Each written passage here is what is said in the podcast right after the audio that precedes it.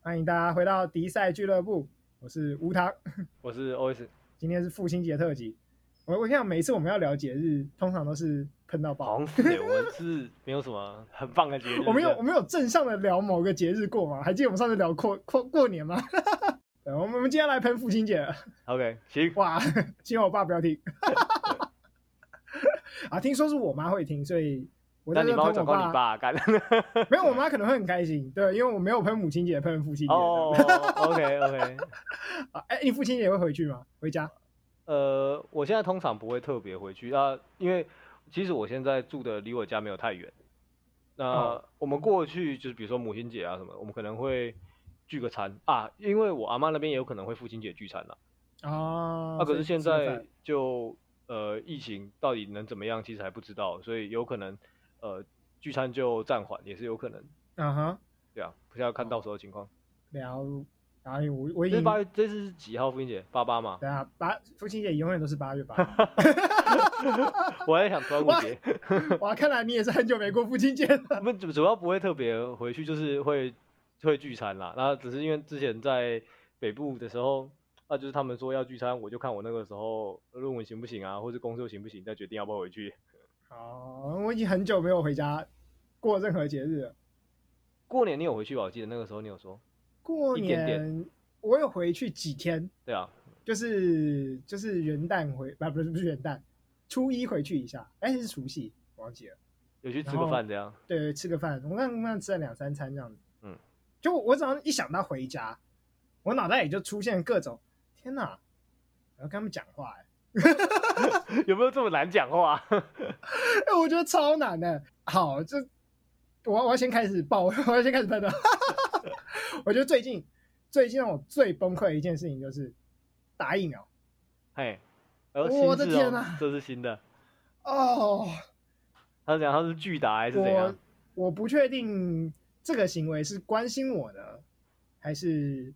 就是他觉得这个很对呢，还是我也不知道为什么。反正我爸妈就是属于那种会在群组里面看到偶尔看到一个哎、诶打完疫苗以后不要喝咖啡之类的讯息，然后就贴在群组里面。听起来很不科学。然后呢？对对对对对对，他们就会贴在群组里群组里面。所以我家算很少，但是我知道我爸妈看很多，因为他们有事没事就会不小心透露出一点啊，我觉得 A Z 疫苗很烂，啊或者是透露出一点我打 A Z 就会死掉啊那种感觉。啊，然后我现在满脑子就是天哪，你们就是我妈也是好歹也是个国校老师，那我爸我爸好歹也是念理工科的，虽然他是念土木啦，但是对他好好歹也是念过念过书的嘛，嗯，对啊吧？然后你去相信这种呃打完 A Z 疫苗以后有人得到血栓的这种数据，嗯，然后就一股脑的相信他自己打 A Z 疫苗就会有副作用产生，就会血栓，然后就会死掉，然后就不敢去打疫苗。但我觉得这其实就是他们对这个领域不了解啊。其实我们在呃医疗界里面，其实有时候也会听到很多相关工作的人也会对他对疫苗有一些有有一些不那么客观的看法，也是有啊，也是有。是没错啦，但是你知道，就是你每次想一，你每次想到，因为你你又不是不想，就是你也不是真的真的就是觉得讨厌他们，你你就是对你的父母，你就会是天哪，我不能忍受我的父母讲出这种讯息， 哎哎、这不是，这就是代表对父母的连结是很深的，才会有这种想法吧？就你是没事别不会去管一个就是你不知道谁的人乱，就是你不会去管陌生人在乱讲话、啊。别人家都不要进，我别人家就都不没有行这样。对，我家的爸妈不能讲这种话。然后你就开始想说：天哪，干我爸妈这样这种讯息，我到底要好好的教他们呢？但这不可能，因为就是不可能，他们已经学了一辈子都还没学会，就是不太可能了。还是直接跟他们讲说：你们很蠢，不要相信这个的。 还是跟他们讲说：拜托读点书，好像讲什么都不对。 哎、我还是会给不要他干科普、哎，我都会给他科普。当你科普了一辈子，就是我现在二十九岁，我就觉得，我觉得我已经科对他们科普二十年了吧？我可能啊，没二十年很夸张，但是可能十十年至少有了。嗯，然后从我大开始进入大学之后，当你你能你吸收到的资讯就开始比比你父母多，嗯然后当然你就会有一些资讯的交流，然后你就开始觉得你的父母吸收到的资讯是呃没那么广的，你就会希望你的父母有一些正确的资讯。嗯，然后十年过后完全没有效果，我有点放弃治疗。你知道我我后来觉得这是他们就是那个时代生活习惯上的问题。就是我一早刚刚开始在科普一些东西给他们的时候，我那个时候还比较年轻，所以讲话没有很没有很友善。我那时候嘿会灌输他们概念，就是你如果要问这个问题可以，但你先 Google 完再来问我。我要培养他们 Google 的能力。我觉得他们那个时代很缺乏这个能力。所以，所以你父母有顺利培养出这个能力吗？我觉得稍微好一点的、他们哎真会的说假的？他们就是，当然不是每次，但是他们有些时候他们会 Google 一下，然后再来问说他看到这个，可是他在这个地方看不懂，啊、哎、怎么搞？哇，那那我觉得你父母学习能力比较好。 就是给他很多的刺激，让他一直去推，因为他们大部分的父母遇到比如说新的东西，比如说不管是呃电子产品，还是现在刚流行的新知好了，他们我觉得他们最大的困难是很难从哪里开始入手了解这件事情，他们完全没有管道，所以我就给他们一就是一个管道去练习。哎、那我觉得，我我觉得我真的是用错方法了，可是我觉得不见得我的方法在你的父母会行啊，我觉得这就是难的之处。 也是有可能的。 因为你知道，我现在我现在对我父母父母的态度就是，对你讲的都是错，我讲的都是对，就是听我讲就对了。 嗯，所以我变得很不想跟他们讲话。嗯因为觉得这种态度很累，你就要一直去纠正他们说这是错的，那是错的，不要相信这个，不要相信那个，嗯然后就觉得、好累哦。这就是我干脆就不想回家，对，大概是这样。嗯很难去就是破除一些谣言这样。对啊，而且就是跟他们讲话，你就会被，你就会觉得，哎，我这样跟爸妈讲话好像也不太有礼貌，还是会有那种感觉，就是你好像一直不断在攻击你的父母的，就是你你明明我像比如我像我好了，我就知道明明就是因为，譬如说他们没这个训练，或他们跟我们生生活的背景就不一样，嗯，但是因为我受不了，然后我没办法就是好好的跟他们讲，所以变成我每次跟他们讲话的时候，我都会觉得我自己的态度有点不好。 嗯而且都是充满那种“天哪，你怎么可以讲出这种蠢话”那 种感觉。 然后我就觉得啊、算了，这个态度我自己都没办法接受，我哦还是不要跟他们讲话好了，呃我觉得干脆不跟他们讲话。这在我个在我的经验里面，这这一段时间我也我也有，但是就是那一段时间我在做很多呃性别研究跟性别运动的时候，那时候因为对他们对他们来说，他们这个完全不了解。那呃，他们可能电视上会看到，他们会说一些就是呃比较传统的那些观念。嗯那因为我那个时候在做运动，所以我常常在网上看到很多的论述，特别是公投那几年，怎么跟你父母讲话？诶、呃不见得，但我们会看到很多反方论述嘛，对不对？那嗯哼那些反方论述就会从我的爸妈嘴巴里面说出来。那你不会崩溃吗？但是其实我觉得还好，在这个时候我觉得还好，因为我知道真的假他们真的的是不懂。然后呃，我平常怎么样去应对那些反方论述的时候，我就会拿出来再跟他们讲一次。其实你就是介绍一个他们不知道的东西给他们。那我觉得是你听的反方论述比较多。像你知道那那在公投那一阵子，我也是极度不想跟我父母接触，因为你你就会觉得说，但我好不想承认我父母是一个，就是就是从小把我养大的父母是一个歧视别人的的恶人，你懂你懂我那种感受吗？嗯，就是你就会觉得不行，我没办法接受， 那还是不要接触他们好了，哦，我我直接放弃。我就很想要改变这件事情，因为我觉得很多很多人从一开始就是歧视别人开始的，因为那最简单嘛。让我最冲突的点就是，我从小听，因为我妈是国小老师嘛。嗯然后我爸妈就是那种没从小就灌输我那种书读的不不好没关系，但你要好好做人，，做人要你要成爱功，啊你这样周遭 的，你要爱你周遭的所有人，你要对每一个人都尊重有礼貌。然后我自认我是一个乖小孩，他们教我的东西我都学得很好，嗯所以我就对每一个人都尊重有礼貌。但是我父母不是这样的，你懂我那个冲突感来自于哪里了吗？啊。可是上帝也说神爱世人，可是我们的教徒朋友们也没有 如此之进行啊，是吧？啊，反正对我来讲，对我来讲，就是在这种时候回家，我就会觉得天啊好有压力哦，我不想回家。 但我觉得这这个有点是尺度拿捏的问题。像我刚才不是说我跟我爸妈那个时候花了很长一段时间去介绍或者释疑很多问题吗？嗯，那在那个时候公投之前，我写了一篇五千字的文章给他们。那我的天哪，五千五千，字把你把每一个议案，然后呢当中可能会有就是正方论述是什么，反方论述是什么，然后我跟他说，在我的想法里面怎么样怎么样怎么样，为什么我会选择其中一方，通通写给他们，哇，然后可是投票结束当天，我不敢问他们投什么， 我不敢问，这个就是我觉得我跟我先不要知道好了， 我真的觉得你父母跟我父母还是有差啦。我我爸妈看了五千字，他们只会跟我讲说，就是你知道人老了不想看字。哦 OK 好吧，那那我不阅读那真的没办法，对啊，我爸妈不阅读啊，他们我家其实书蛮多，但所有书都是我的书，就嗯，是对，就是他们都不看书了，然后就会觉得你不会觉得回家很有压力吗？所以我很少回家，那不然你压力来自于哪里？既然如果不是沟通的话，因为听起来你好像你好像不觉得沟通是没有，至少你沟通方面你的压力比我小。呃，看我觉得是看事情，看事情，还是有些地方是沟通没那么顺的，呃这样子，所以我才我才会这么少回家。我住在我家，我开车回去十分钟的路程，我嗯一个月不见得回去一次。嗯哼，嗯，我每天同事 问说：“你今天要回家吃饭吗？”我说：“没有啊，为什么？” 他常常在问我这个问题，我每次说：“嗯，没有啊，为什么？Why？” 哎、我我真的觉得，我真的觉得这是一个好， 这是一个很好的回答、哎，就是我爸妈，我爸妈也会常问我说你要不要回家吃饭，然后我我跟我跟每次跟他们讲说，我为什么要回家吃饭？对对啊，嗯，为什么？他们他们真的没有想过为什么吗？哎、可我可以是自己吃饭，我可以自己吃我想吃的，为什么我要回家吃饭？哎，他们煮的又不好吃。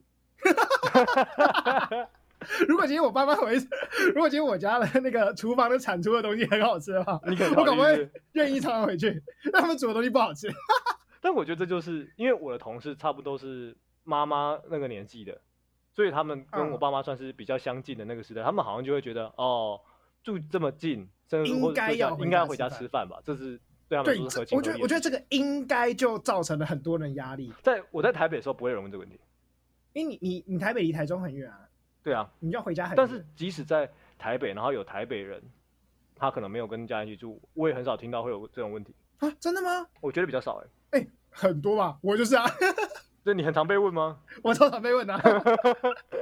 你怎么要回家？这边要不要对回家吃，而饭？且我家我家住的离那个客运站很近，超级近。嗯我家是下交，我住桃园，家住桃园，下交流到第一站就我家，嗯，所以我从台北回到桃园我的家大概只要三十分钟，嗯，所以几乎每一个星期的每可能每三四天，我妈就打电话过来。那我在念大学的时候，她就会说：“哎、你这礼拜有要回家吗？”嗯，然后我我我我就问他为什么我干嘛回家？ 为什么我要回？为什么要回家？我觉得大学刚开始那个时时期真的是比较特殊一点的时期，父母那个时候也在学习怎么样独立。我我觉得我妈没有，他一路问到大四她，一是不是 哦没有，她一路到现在。 ？OK OK，而且我跟你讲，我现在住的地方离那个回桃园客运站超近，我走路五分钟就可以到那个客运站了。 嗯，所以就是说我从我我现在住的地方走路五分钟，然后搭车二十分钟就可以回到我桃园家。嗯，所以总共也就是个二十五分钟的路程左右。嗯，然后我妈有事没事就问我说：“哎、你又要回家吗？” 我 说：“天哪，这个问题我听了十年了，没有，就是没有，可以不要十年后才还在问我同样问题吗？我回家干嘛？ 我以前在大学的时候，真的有一些同学是，他他也是因为我们大学在台北读嘛，然后呃他是台中人，嗯，他就是大概每个礼拜最少也是两个礼拜会回家一次。哇，这个交通费不就爆炸？光交通费就超高了吧？是啦，但是我觉得更令我意外的是，他乐在其中哎，所以其实我有点羡慕，就是好像跟家人关系很好的这种人我。有点好奇，这个跟家人关系很好，是譬如说他父母的情绪勒索强度比较高呢， 还是真的关系很好？这还是有分的，你懂吗？至少他本人乐在其中的话，我觉得应该。搞不好是斯德哥尔摩症候群。我刚才也在想这个事情， 我不知道啊，我不知道，我没有就是那么熟到问这种问题这样。哎、所以所以你不想回家，你觉得你自己的理由是什么？为什么要回家？哦，很有道理哦。我刚刚是不是问出一个跟爸妈一样的问题？ 就是，嗯、我们应该应该是这样，没有理由不用回家，不是不想回家需要理由，是没有任何理由就不会回家。哦，在我的预测里面的确是这样啊。没有事的时候我不会回家，因为我我有我自己的事情，那他们也有他们自己的事情，所以我觉得如果没有共同要特别要干嘛的话，我是不用回去的啊、哎、我跟你想一模一样啊！对啊，没有事的时候你还回家，然后你一回家，你就会打断他们的生活步调。比如嗯，说我妈可能是看剧看的好好，她一看到我回来就要开始准备这个准备那个。对，啊，是啊，我就想说，那我回来干嘛打扰你啊？嗯，对不对？然后或者是或者是你你回去的话，就呃要怎么讲？就你你回去也没什么事情，你就只是回去浪费一天而已。我觉得其实呃，会想要回家的人，很多人会说，就是你回家陪父母这件事情，是一对他来说是一件事。如果把这个东西视为一件事的话，OK，那我可以理解他们想要回家的这个行为。就是对他们来讲，陪伴父母是有意义的，对，就嗯是纯粹花时间陪在他旁边家。人聚餐啊，家人团聚，相处在一起，那个是对他来说是好的，是觉得值得该去做的一件事情。只是在我自己的排序上，这个事情可能没有顺位那么前面。我我觉得在你的排序上，这根本就不是一件事情， 嗯，不好我说。不知道，我没我没想过这个问题，我没有想过这 哎、 个。我有想过，我有想过，我觉得这对我来讲根本就不是一件事情。我觉得大呃，很多人会在这个议题上延伸到，就是呃，你的寿命有限，父母的寿命也有限。那如果你想要跟这个人相处的话，是有其尽头的，所以他们可能想要把握这个时段。那就是跟父母的关系很好啊。我觉得是啊，如果当你会想要主动想要回家，或是去找父母什么的，那你们两个关系势必好啊。这就跟女朋友一样啊，你当就是如如果如果你有，比如说你有女朋友或是有交往的对象的话，就算浪费时间，你也要跟对方一起过，那个道理差不多啊。嗯，因为你觉得相处在一起就是有趣是好玩的。对对对。对对对对，所以我父母想不通的就是这一点，他们没办法理解为什么不回家。我只是单纯觉得回家陪你不好玩而已。啊 他可能觉得你陪他们很好玩啊，呃，嗯，就是他觉得你陪他们很好玩啊。 呃，我我觉得我陪他们，我只是不断地在嘴他们没什么知识。哎哎哎，我讲太直白，可是他们对他来说，这可能就是他们习惯的互动方式。，啊，我不习惯，我受不了 你无我法我到习现在还没惯有觉得，我到现在还没有办法习惯。但我觉得，其实我在大学到研究所这段时间，其实我有发现有一个有一个定律，你知道三是一个很神奇的数字，很多时候我们三中国都，都会说是你看你要开始等下，你要开始什么生命灵数还是什么？就你知道数字占卜之类的。之类的啊。你看，就是事不过三嘛，中国人不是这样说？我没想到这句话会从一个心理师的口中说出来。哎呀，反正只要别人能听得懂，说啥都嘛可这样。 哎呦，啊语言是一种工具啊一个。结果论， 我只需要结果，过程正不正当完全不重要。那我自己在研究所跟呃大学的时候，其实我发现，我如果回家不要超过三天，大家都还好了。三天大概是人际互动的极限，我觉得。那我是三小时，我 觉得。好没有，所以那如果超过三天，你在家里发生什么事？通常就会吵架，哦真的假的？嗯，几乎没有例外，几乎没有例外，三天就会吵架。哦，所以你你会没有？我很好奇是你怎么得出这个结论结论的？所以你会每一次回家待超过三天，吵架，然后再离开。经验法然则后，其实就是经验法则。所以你会待到吵架的那一刻才离开。哦，不会啊，就没有，就是看我的行程。啊这个结果只是我观察而来的，我没有操弄。 啊，你没有尝，你没有尝试做实验，对对对，我没有，我只有观察。 对，你知道？ 对吧我刚才想到说，嗯，这感觉就很适合来设计一个实验。以经验法则观察是这样啦，没有控制组，然后没有操弄。然后对哦可以可以可以，这三天，那你们你跟你爸妈会因为什么吵架？哦，我先讲我哈，我真的是超过三个小时，我就觉得全身浑身不对劲，就是不耐烦，我就会自己想离开。我觉得你所是以不用到对你三爸天妈，过敏吧？我对他们讲出来的话过 敏。比如说读书的时候啦，嗯，读书的时候，我爸妈就会一直重复说：“哎，你们要认真看书啊，或者怎样。”我知道他们关心我、啊，但是你知道这种关心就是你也听不下去。然嗯后等到开始找工作的时候，就是我只要在家里待超过三个小时，那你知道没什么话讲，嗯然后他们就开始找话聊，就开始聊，比如说你要做什么工作之类的。嗯然，后一聊到这个，我爸妈就开始说：“哎，你要不要去？”我妈有就考问过说：“，你要不要去考公务员？”我就知道。 我天哪、生活稳定啊，所以我没办法在家里待超过三个小时，因为我只要一听到我对这种言论过敏，嗯，我只要一听到这种言论，比如说你要不去考公务员，嗯，或是你看那个谁谁谁现在收入不错，或是对我我对这种言，我只要一听到这种言论，我就浑身不对劲，我就想离开了。那你觉得这是可以教育的吗？我尝试了十年了，我应该还会再继续试试看吧。你还有不得已吧你还有那个 face，你还有那个信仰，没有，这不是我有信仰，是他有信仰。就是我不去找他，他会来找我，所以我必须要持持哦呃被续动教育接他受们。是不是？ 对我必须要持续教育他们，因为我没办法接受我自己不理他们。哦，对对对，我还是我还是觉得他们对我来讲还是某种重要的人啊，偶偶尔还是会接他们电话这样子。嗯，但是接起电话的时候，我还是就会觉得，我每次接起电话，他们又在讲我不喜欢的事情的时候，他就开始冒出，对我还是要把你们教好。 嗯，对对对对对。哦我已经我已经又度过你这个阶段了，哦 OK，然后我已来来经我要听我要听下一个阶段是什么？ 就是人生在世，一切如浮云。 哦哇，阿弥陀佛，我已就经是 金我已经刚经来的，不管了有这样相无相皆是。 我已经不管了，就是我已经不管这事了。我呃，在我在做到这个程度之前，我觉得是我知道我的范围在哪里。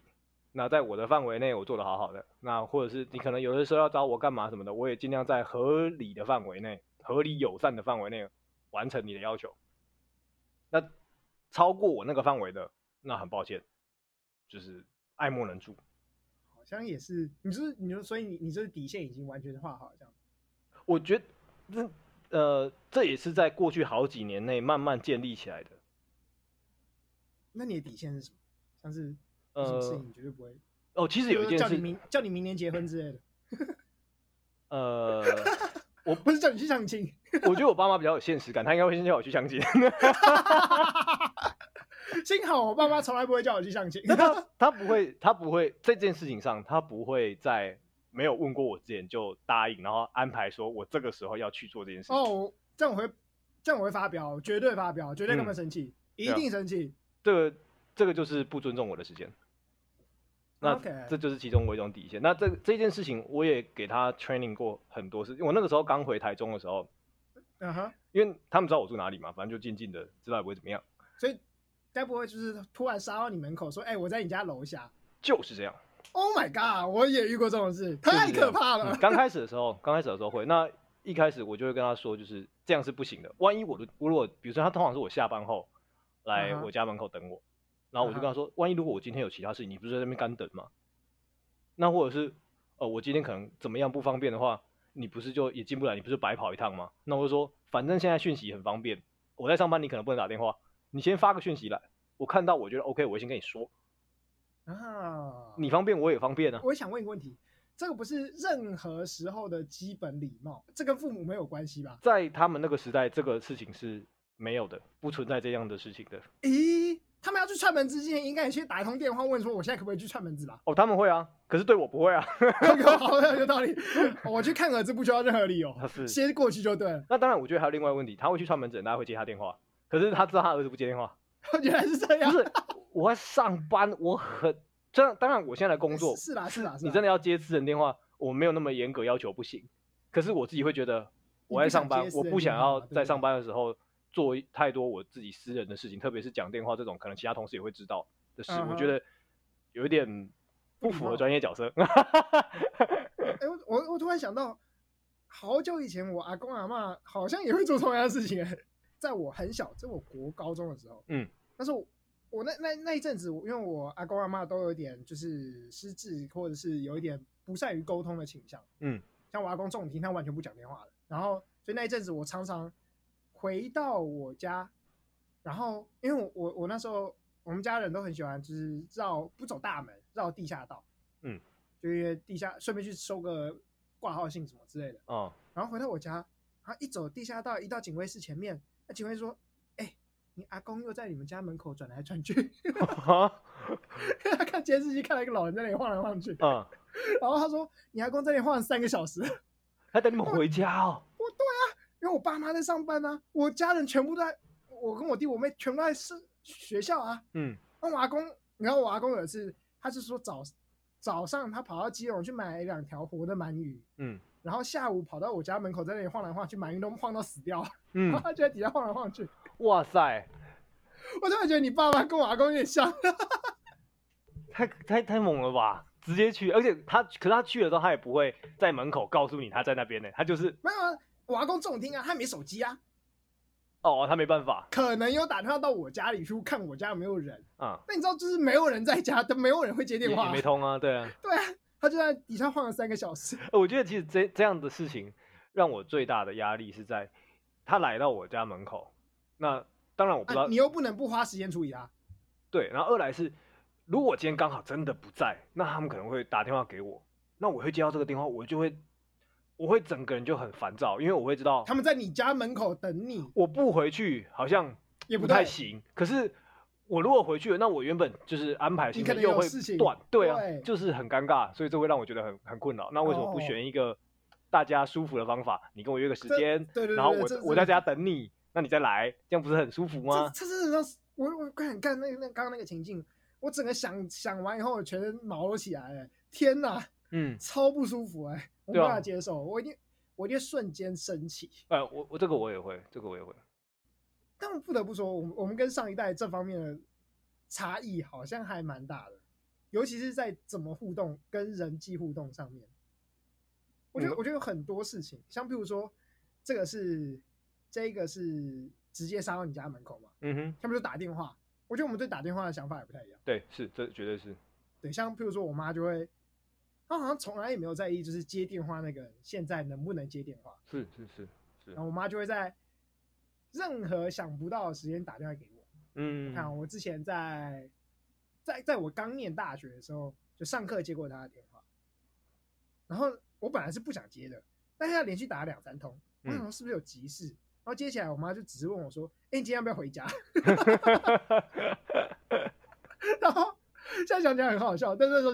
那时候整个超人火脑袋火是上来的，就是干你，你打两三通电话，然后问我今天要不要回家，嗯，或是啊最近我可能开始工作，还是上班的时候打啦，然后嗯哪、就是反正打电话，我觉得他们跟我们想象中的打电话也不太一样，，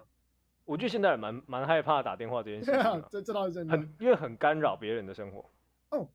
对我我觉得重点其实是这个、欸，我刚刚想一想，哎、其实重点好像是他们不知道他们正在干扰我们的生活，就是不扣掉打电话跟突然跑突然跑到我家来这件事以外，嗯，我突然想起来是，我每一次跟我妈讲说我不想回家的时候，我都会跟她讲说家里没有我可以做事的空间，嗯，然后我妈就会跟我讲说：“诶，明明就有你的房间，但是对我来讲，我家的里面属于我那个房间不太属于我，你懂我那个感觉吗？因为就是离开第一很久了。我的离开很久也是一个，但是因为在我家，就是我爸妈没有习惯会敲门的，哦，我这是不另管外一在个大我问从题。我从小在这真的房间里，我不管在看什么书或干嘛，我妈如果要叫我出去吃什么，她就会推开门走进去跟我讲说：“哎，吴糖，出去吃东西，吃水果，吃什么？”我就哦好，对她她不会敲门，嗯所以对我来讲，那从来都不是属于我的一个空间。嗯，不是一个安全空间，我觉得。对我只要待在家里，随时都会被他们打扰。嗯，我我觉得这是我们跟上一代差异很大的地方。但我呃，我我以前遇过这个这个现象，那我一直后来去想说，他们可能过去在他们的成长背景里面，那个时候的时代，他们可能很难，就是每一个孩子有自己一个独立的房间，所以他们跟他们上一辈的关系是就是这样子的，所以他们真的这件事情，他们真的很难学会，真的超难，超难，超我难。从大学搞到研究所都搞不定，直到我后来开始工作之后，那嗯你研究所不是搬住在别的地方吗？你只对对，但是问题是我会回家。哦，我你偶说尔还是会所回以家，我一年对大概对对至少还会去对个两次吧。也也对对对对对你对，过年一定得回去啦过年对回去吧，然后可能暑假没宿舍住或没地方住，也是偶尔还是要回去住一下嗯的。那嗯在那个时候其实都很难，就是跟他们沟通这件事情，就是啊不管这是个这个真的是沟通很久，完全没办法。因为我原本在家，从小他们是不会就不会关门的，真的假的？对，所以其实真的蛮真的蛮蛮难从不关门跳到就是呃，比如说进来要还敲要门，敲门对，其实这这个距离蛮大的。那呃，直到我后来开始去工作之后，呃，我有一次我回家，我就觉得哦，这就是我的空间了。那呃，我回到房间我就把门锁起来。嗯哼，那他们当然一拿直钥匙开门，没有没那么夸张啦，只 是跟我爸妈真的有拿钥匙开门，真的假的？？他没有，因为他不知道我在里面，哦，他以为谁不小心把门反锁起来，他拿钥匙开门，然后我就在，我那时候在里面，我想说，这我就看这，我就我那时候在想说，我就看这两个人会不会来开门， 真的就拿看真钥的给匙我打开哦哦了，对对对对，我我那个时候是，但是一开始这样做的时候，他们会有很大的，他们会有很大的惊吓啦。我觉得，你就对啊锁门的时候，对，对他们来说是一个惊吓事件。哦、真的假的？嗯，哦，是啊，我可以以从他们的语气跟他们呃的困惑感觉到，对他们是一个惊吓可是事件。他们没想过你也是个成人的嘛？啊，这样这样好了，如果如果哪一天就是未来的哪一天，嗯，可能你有机会带着你的那时候的女朋友或是可能是老婆好了，嗯回到家，然后你们锁门了，嗯，然后你的父母还会惊吓吗？还是其实我不知道，但拿是钥匙开 门？我我只能很很庆幸的说，还好这件事情我现在搞定了，不然如果啊 OK 未来这件事情发生我觉得我就会上 D 卡和 PPT，就我的太太或我女朋友就会发文，就去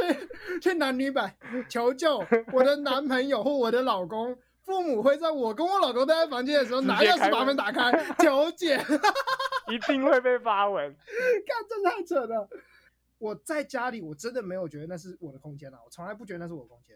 就是我也没有试图跟我爸妈去讨论这件事我。到现在也是不不是那么觉得啊，因为毕竟呃真的很少回家了。啊，我知道啊，因为你是独子嘛，对不对？我我有弟弟，我跟我弟弟同用同一个房间，哦，那这我样从感来觉都更不觉不得一那个样。房间是我的空间啦。嗯，对对对，因为你必须跟我，我必须跟我弟共享那个房间。，嗯，对对对，所以我从大学之后，因为你知道，自从可以住宿舍，然后你在外面找得到真的你有掌控感的空间的时候，你就不会再想要回到那个是地方去了。嗯，真的差很多。所以为什么我一直都喜欢住套房？其实从大学开始有住过套房之后，我就会习惯这种环境。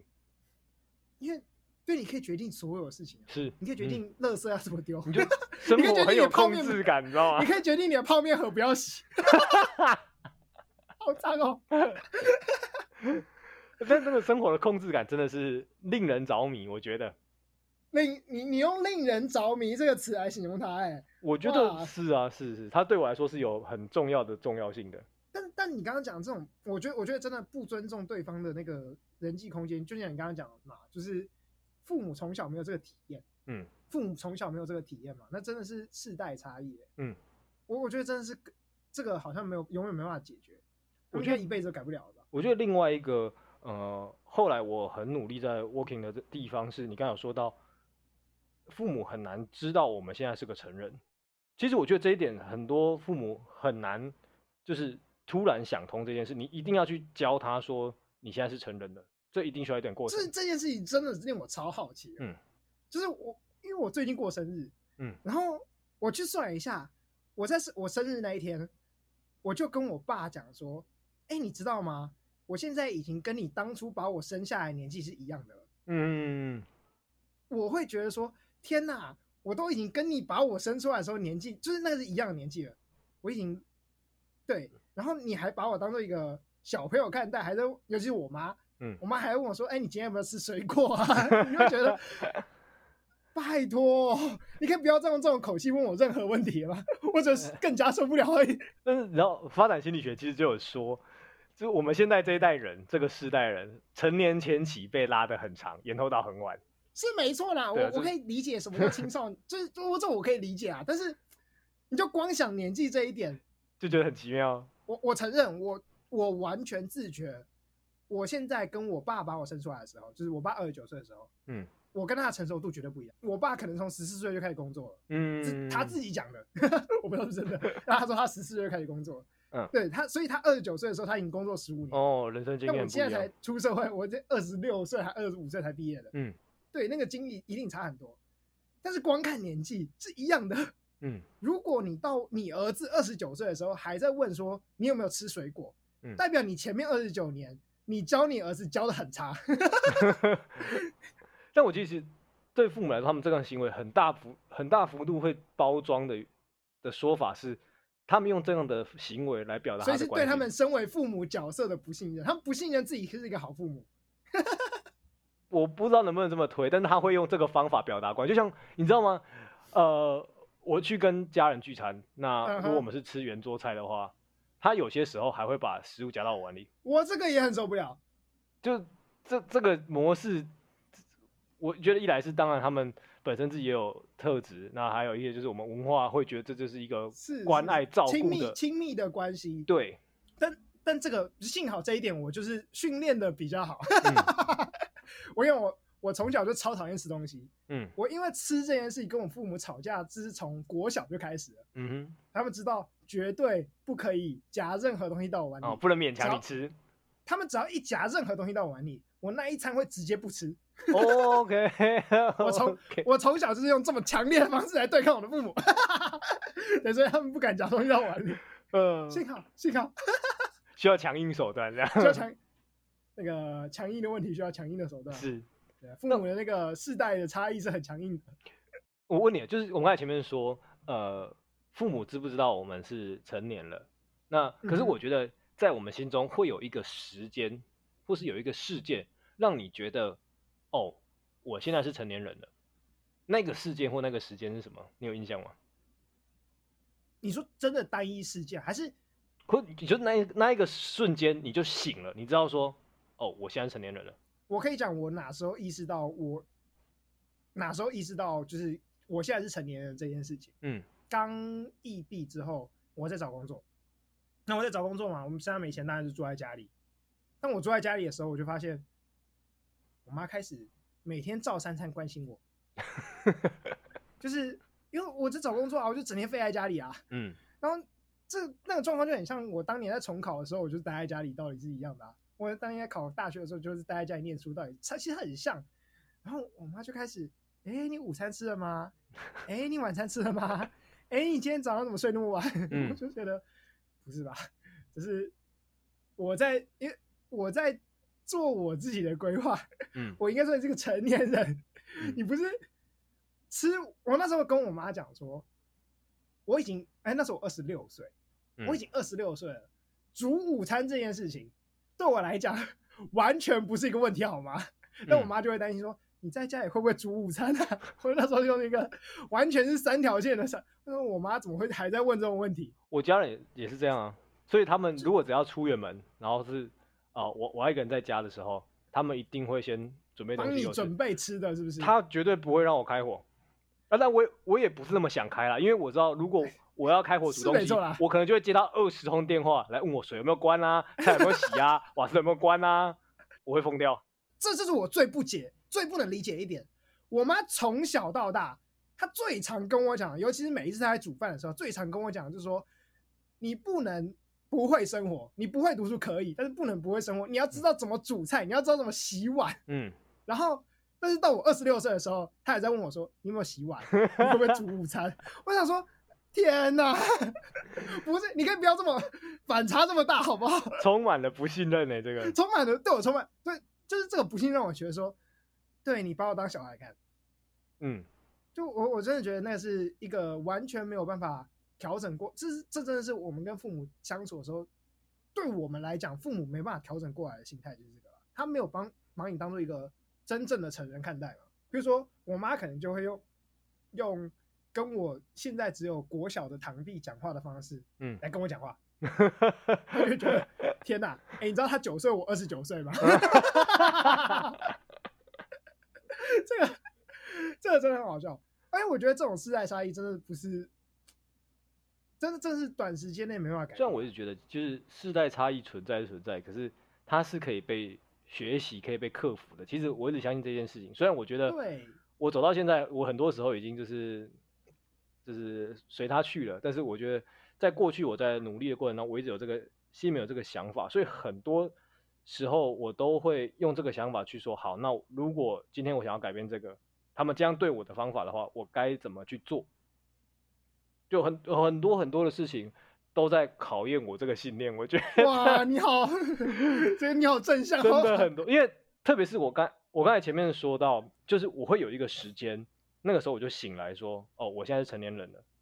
嗯，那那你的时间是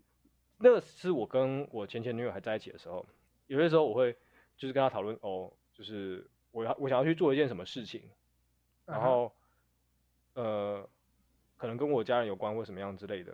啊哈那我就跟她讨论到底我该不该去做。那如果我做了，是不是呃之后他们又会啰里吧嗦一堆？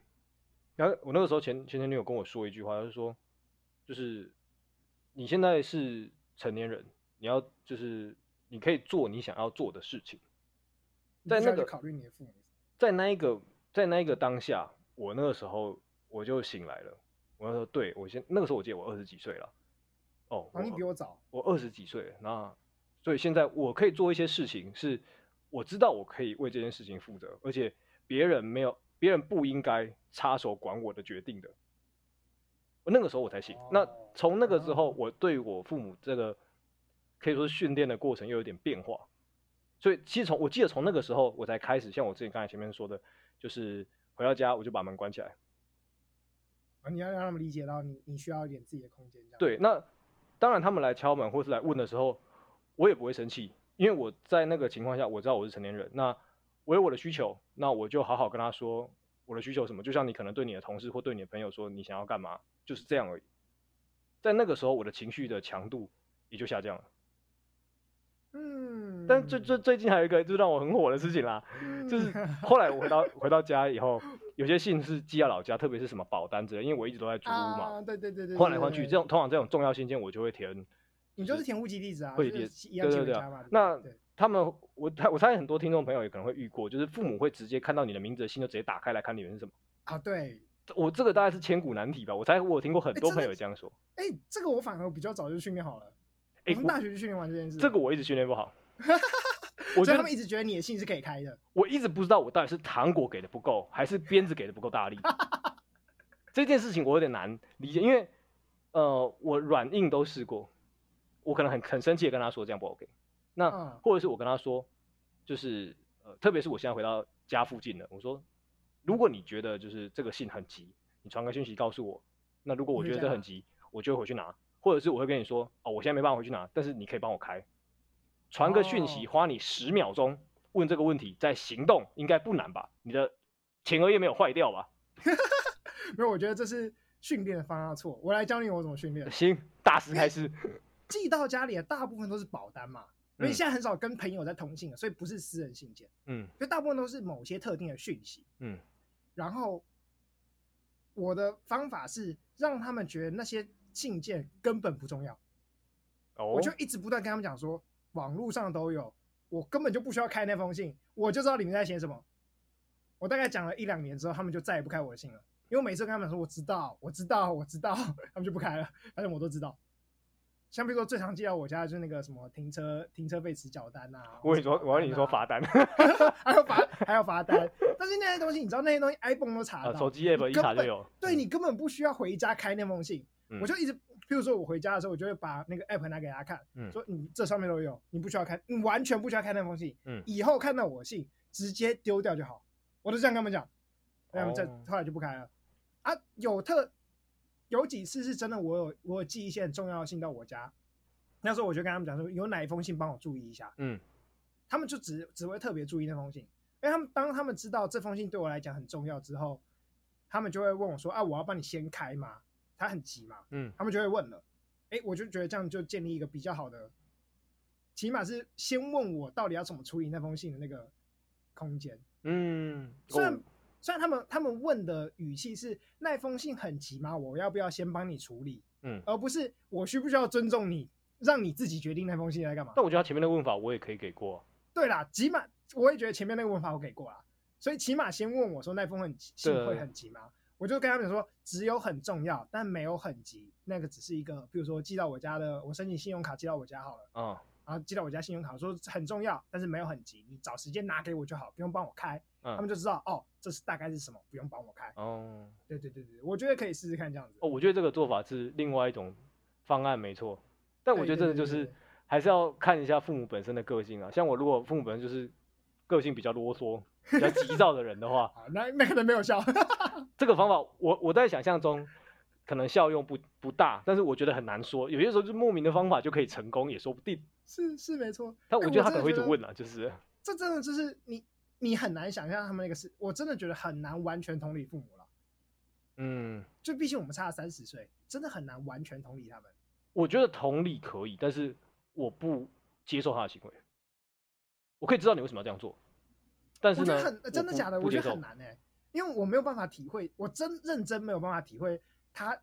我父母跟我讲的他小时候的那种生活，我没办法想象，我没办法体会，我只会觉得那都是你讲的而已。嗯，我没有办法设身处地去想说，如果我在那种生活，我会养成什么样的个性？这我没办法。就跟啊，我我要跟你讲，我要我要跟你讲一个世代差异的故事，嗯但这不是跟我父母，这是跟我现在教的学生有关系。嗯，这也是一个我完全不能理解，我只我只会很困惑一件事情。好，就是电脑，我们这一代人应该就是对电脑超级无敌熟悉，嗯哼，你应该从来没有学过怎么样按滑鼠右键，对不对？好像你其你实有就印是象说有谁教你复制贴上，而且教超过一次的吗？没有了，这倒是真的没有嘛，嗯，就是好像对我们来讲，复制贴上就是内 建了，内建 的内建，对对对，你我觉得这内建的是讲，或是对，就是，但是我最近在教学生，嗯然后那些学生是现在才国小的学生，嗯，然后我有一次就跟，因为最近最近就是那个疫情嘛，所以我没办法去面对面上课，我就用线上方式上课啊，嗯，然后是跟他跟他们讲说，哎，请帮我把那个维基百科上的文字复制到这个地方来，嗯，哇塞，不会复制哎、这有城乡差距吗？你觉得？没有，这不是城乡差距的问题，哦你知道为什么他们不会复制吗？因为他们不会用滑鼠，他们只只用触控面板，对不对对？？他们只会用触控键盘，真的哇，这真的是是没有，这不是城乡差距，这是世代差哎异，这真的很完全就是世代差异。这这在我们然这个后情况有点难想象，的确是。，对，然后我的堂弟，我嗯有一次，我有一次带着呃，我妹带着笔电回到，就是反正回到我阿妈家，嗯，然后就遇到我堂弟，然后我堂堂弟看到我妹在玩游，拿笔电在玩游戏，他就是一直不断的点那个笔电的荧 幕，你懂我意思吗？他以为 所有他东西都是直触控他看了荧荧幕。幕，对他看了荧幕，直觉就是那个可以触控。我那时候堂弟才四五岁吧，就是嗯幼稚园的年纪啦，他就直觉那个荧幕就是要可以触控的，嗯，就是所以他就看到笔电荧幕，他就直觉那个要可以触控，他就一直去点，一直去点，然后就一直问我说怎么没有没有效 果，哦，这个很冲击耶！这真的很冲击，有没有？哎，这是我很冲击。我真的觉得，就就跟我们有时候没办法理解父母一样，我们的也没办法理解跟我们差二十岁的这些小朋友，真的没办法理解。你你居然不能理解，在同理的程度上，这是可以理解啊，因为你刚才也自己也说了，你知道他们哦对因对为对对。这个生活对习惯，所以养成了这个行为啊。可是你每一次看到，你都会很困惑，哦你每一次看到，你都会觉得天哪，怎么可以这样？ 啊我每次跟我父母就是不愉快的时候，我还觉得你他妈到底是怎么回事？我还是会有这个想法，你知道吗？但是、哦我静下来想一想，OK，好，我知道你可能为什么会这样。我没有，我这里要跟你分享一个，你知道我人生最大的目标是什么？嗯，不要变得跟我父母一样。 我觉得很多人目标是这个吧？我真的觉得，我现在很害怕，嗯就是当我当我接触了很多小朋友之后，嗯，我突然有一种就是，天哪，这世代差异不是只有我跟我父母，我跟我的父下一代也会有，会，嗯，一定好像很快的我就会变我父母那样了，嗯，很快，真的很快，我有点害怕。 我很我好几年前有一次这样子害怕的的经验，那个时候我反正我也是跟我前前女友，然后我不知道在吵什么东西。 好，倩倩女友在今天的戏份占很重，这样子。是我在吵架的时候发现的，就是我忘记是什么议题，还是我说话内容，反正在吵架的那个当下，我突然想到，哦，我以前父母也是这样跟我说的。我干，那个时候当下，我就觉得，哦，干，等一下这个事情超不妙，damn，这个超不妙来，来来来，你你讲了什么话？那你有我这不个，记得了，我只记得我当下留下的那个感觉，内容我已经忘记了。所以大概是什么什么样的什么类型的事情？我猜可能是我们因为生活习惯吵架，哦，那所以你他想的生活习惯跟嗯势必跟我不一样嘛，那我就会觉啊哈得应该要怎么做。那我在因为这件事情跟他吵架，那我就想说，哦，我以前呃小时候我有可能有我自己的想法，或是那个那个时候的我那个做法也 OK 啊，那为什么一定要强迫别人去用你认为 OK 的方式去过生活？ 这真的蛮像父母的。是不是？然后当下那个时候我真的就是妈一个醒哎、我那时候他有没有直接醒叫你 OS 爸爸，不要跟我吵这个？我我不玩 Daddy 那个 play 的。哦我那个时候真的是蛮蛮惊恐，而且我记得这件事情，在我因为我那当下那个时候没有做心理治疗，我是隔嗯了两三年之后有机会才做心理治疗的时候，我记得我有跟心理治疗师说过这件事情，所以那个印象是很深刻的。你 会，哦，我可能花了前面二十年在觉得不要跟我父母一样，然后到最后我突然发现，哎，我竟然还有跟他们这么类似的行为的时候，那那是蛮可怕的，我觉得蛮可怕的。我感幸好幸好我人生还没体验过这么惊悚的事情。这时候心理学家就会说，你就是自我觉察不够，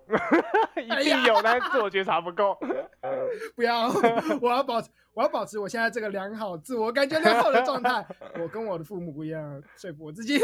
我觉得通常难免啊，原生家庭的太多就是习惯很隐微，它都会存在在你身上，只是你可能还没有发现或还没有遇到而已。我现在要假装不承 认，假装没有听到你刚刚讲的话。你我不愿意朝这个思路去思考我自己的行你为。父母就是假装没听到你说你二十九岁了， 干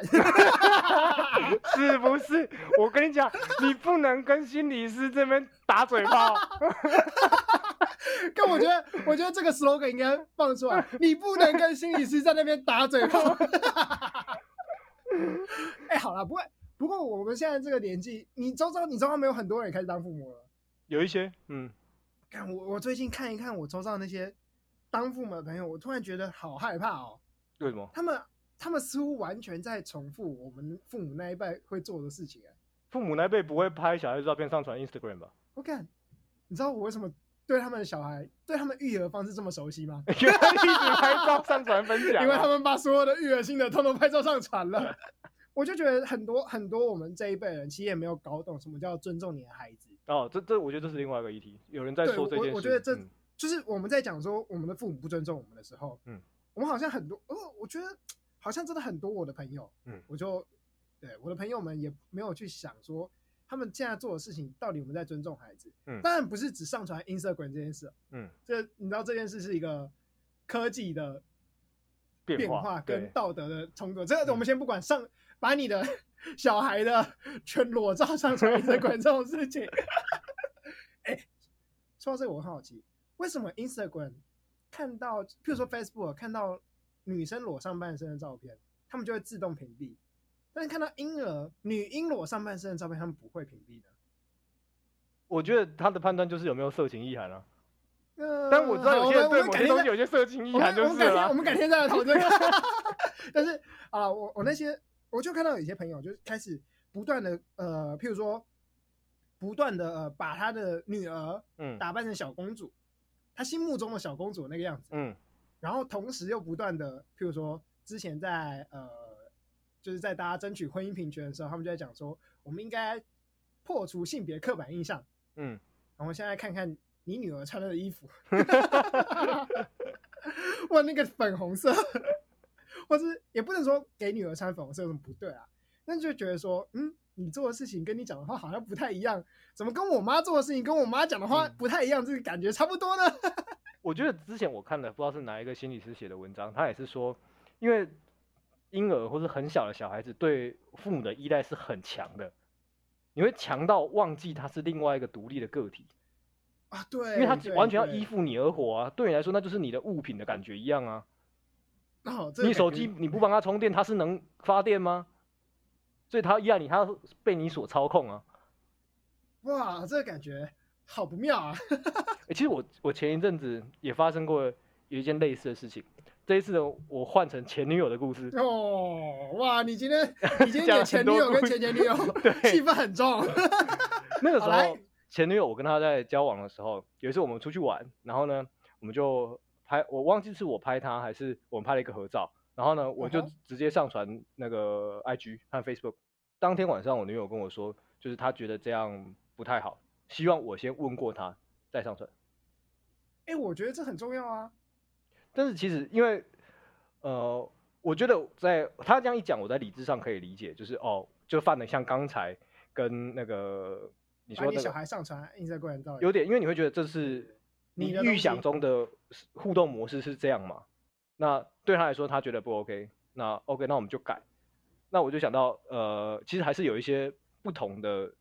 模式啊。像我跟我前前女友在一起的时候，其实就不会有这个问题。她觉得 OK，那可是我前女友觉得不 OK，所以其实就是个体差异的差别。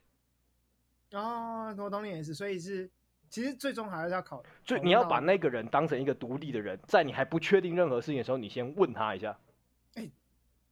但你你我我最近突然，因为我们讨论到父母嘛，嗯，我最近突然想，你知道我最近在研究一个东西，嗯，你有听过反出生主义吗？我大概有点印象你在说什么，那你、就你是仔细说明一下。对对对，我来说一下反身处，就是我真的觉得这这个东西超级有道理，但又超级违反直觉。嗯，就是印度最好像去年还前年吧，印度有个男的，嗯，他家庭和乐，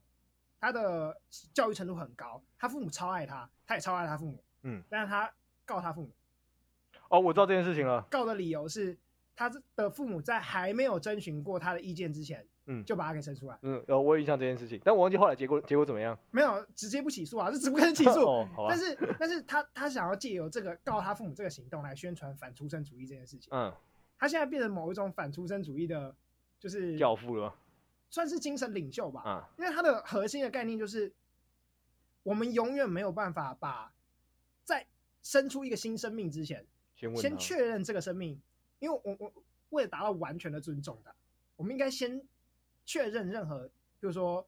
不管是好，我们不管是最近吵的那种，就是呃性骚扰或是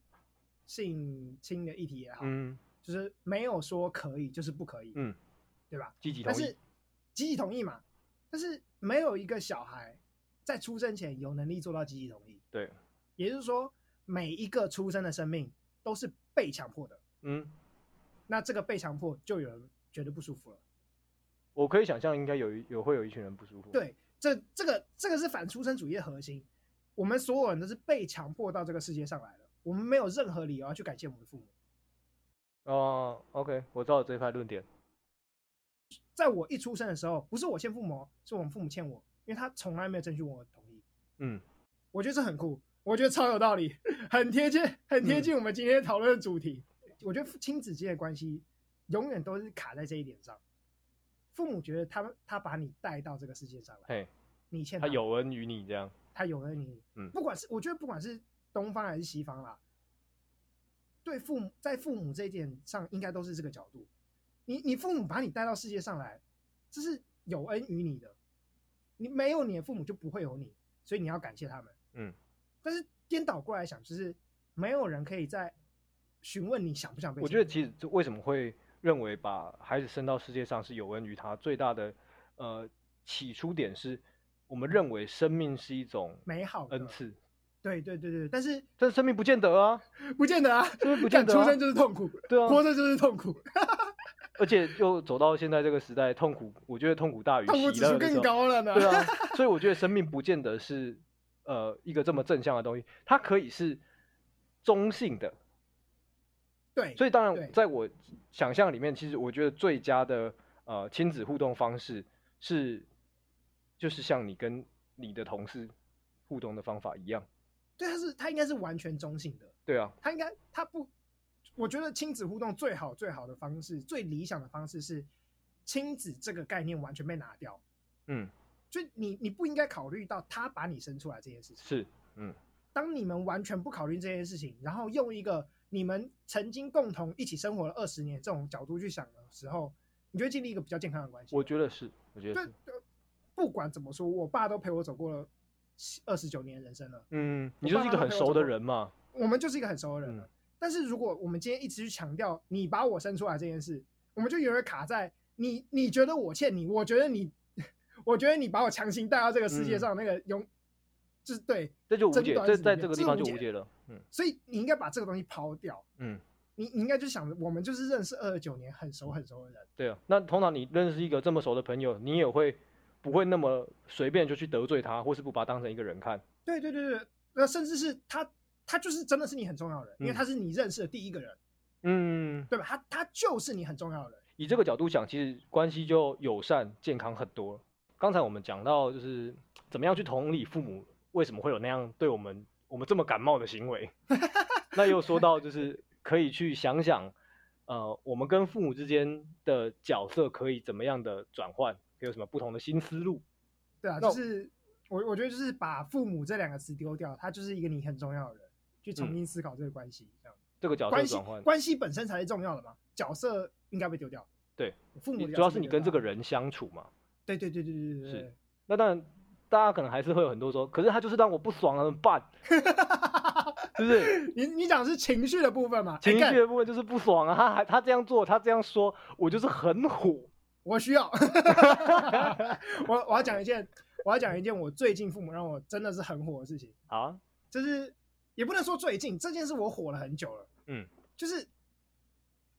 我阿嬷现在被我，因为我阿嬷有失智症，嗯还有蛮严重的失智的。现在我现在每一次回去看她，她一开始都认不出我，直到嗯我一直不断跟她讲说啊，我我是我是无糖啊，她嗯才会突然想起来啊，你无糖啊，怎么长那么大了这样子？嗯，对对，他失智症蛮严重的。嗯那我从大概我一开始念心理系，大概快十年前，嗯我就察觉到这个征兆了。你知道，毕竟我念心理系的嘛，嗯，然后我妈妈其实到现在很严重，所以她其实发展很呃，长一段时间了。了，嗯对然后我那时候就跟我爸讲说，哎、带阿妈去看医生，她有失智症。嗯我爸把这件事当耳边风当了五年，啊，直到、好直惨到、哦，，对，直到我阿妈真的连回怎么回家都她走失了。嗯，就哦，还会他不他会记迷得路，，对，不记得怎么回家了，嗯他们才带他去看医生。嗯好啊，这这件是五年前的事情。然后那个那时候我超气，反正嗯我现在就觉得还好，毕竟嗯我爸妈没那个知识。但我想说，现在他们就是你知道，你知道已经被我打脸一次了，我这算打嗯脸吗？算算，已经被我打脸一次了。然后最近在跟他们讲说，阿嬷应该先去接种疫苗，疫苗，拜托赶快帮她申请疫苗来打，嗯因为她现在是高危险群，她是最危险的那种。嗯对他，他就是死亡率超高的 那种，赶快让他去打疫苗。嗯，我爸妈到现在又不叫不什么接阿嬷，连他们自己都还没去打疫苗。我最近就是一直在气这个，我没办法接受，我真的是火大，我不想跟他们讲任何跟疫苗有关的事情，你知道吗？嗯，呃，我需要我需要心理师帮我开导一下，这是免费的线上智商。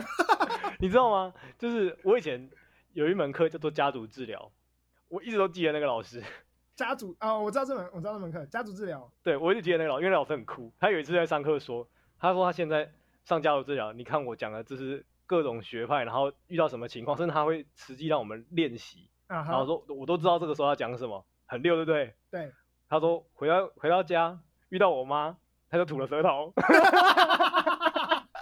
没有人可以跟自己的父母讲话，没有。 我老师就这样上课的时候跟我们说。 但其实我刚才听你那个故事，在呃，我会，其实我会同理你的爸爸，因为这个这个，你他说阿妈是爸爸的妈妈嘛，对不对？对对对对对对。其实我对觉得，爸爸在五年前那个时候应该蛮后悔的，他一定记得你跟他说这个事情。我觉得如果我是他，我会很后悔。